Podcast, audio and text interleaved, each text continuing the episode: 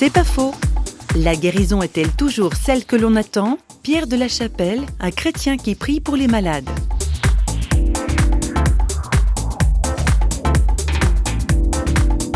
La maladie n'est pas forcément celle que je crois, et donc la guérison n'est pas celle que j'attends.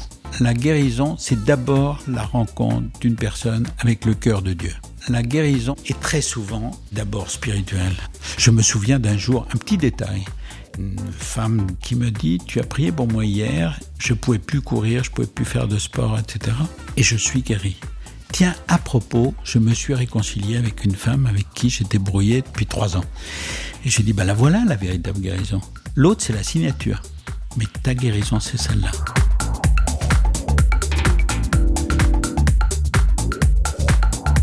C'est pas faux, vous a été proposé par parole.ch.